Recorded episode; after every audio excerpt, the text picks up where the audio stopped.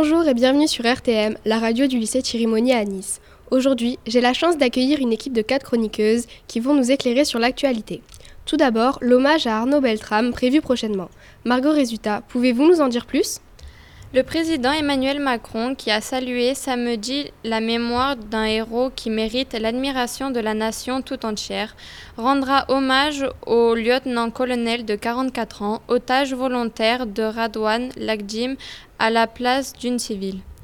L'hommage qui pourrait avoir lieu dans la cour des Invalides a été librement accepté par la famille d'Arnaud Beltrame peu de temps après son décès. Selon le président de la République, cet hommage a pour but, en plus de sa dimension mémorielle, d'afficher la capacité de résistance individuelle et collective du peuple français. Et quand aura lieu cet hommage? Cet hommage aura lieu le mercredi 28 mars aux Invalides.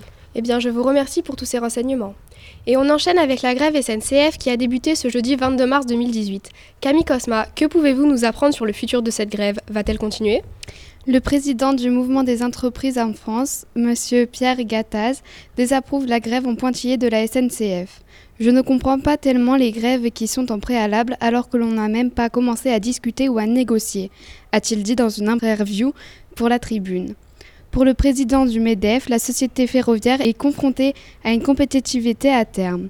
Un peu de concurrence fait progresser les gens, a-t-il ajouté. De plus, interrogé sur un courriel destiné à la CGT qui menace de changer les jours de grève de la Société nationale des chemins de fer, M. Gattaz dénonce une irresponsabilité des syndicats. La grève devrait débuter le 3 avril jusqu'au 28 juin en raison de deux jours de travail sur cinq. Eh bien, merci Camille pour ces précisions. À présent, parlons de la mobilisation anti-armes qui touche les USA. Éléonore Piva, pouvez-vous nous expliquer ce qu'il s'est passé? Nous sommes le samedi 24 mars dans les rues de 800 villes américaines pour une manifestation record contre les armes à feu, après la tuerie dans un lycée de Floride qui avait fait 17 morts. La mobilisation est historique. Les plus motivés sont venus de loin pour se joindre aux 800 000 personnes réunies à Washington, dans les rues comprises entre la Maison Blanche et le Capitole. C'est le cas d'une jeune Californienne, Lorraine Tillet, qui assure, je cite, Nous voterons en 2020 et notre génération veut du changement. Bien évidemment, ceux qui ont l'âge de voter comptent bien voter aux élections mi-mandat en novembre.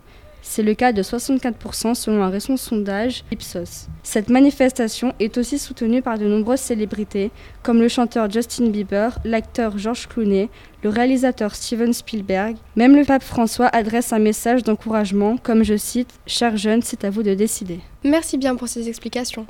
Et enfin, pour terminer, le portrait d'un homme qui a marqué l'histoire par notre chroniqueuse Zoé Martin. Stephen Hawking, né le 8 janvier 1942, était un des plus grands physiciens, théoriciens et cosmologistes. Décédé le 14 mars 2018, il est connu pour ses découvertes de la cosmologie et la gravité quantique, en particulier dans le cadre des trous noirs. Il était atteint par la paralysie à cause de la SLA. N'ayant plus l'usage de ses mains, à partir de 2001, il utilise un capteur infrarouge qui détecte les contractions d'un muscle de sa joue, lui permettant de sélectionner les lettres. Malgré son handicap, Stéphane réussit à écrire un livre, Une brève histoire du temps, qui est l'un des plus grands succès de la littérature scientifique. Ses obsèques se dérouleront le 31 mars 2018 à Cambridge. Merci pour ce magnifique portrait. Et c'est ainsi que nous concluons notre émission. Merci à nos quatre chroniqueuses et à vous, chers auditeurs. Bonne journée et à bientôt.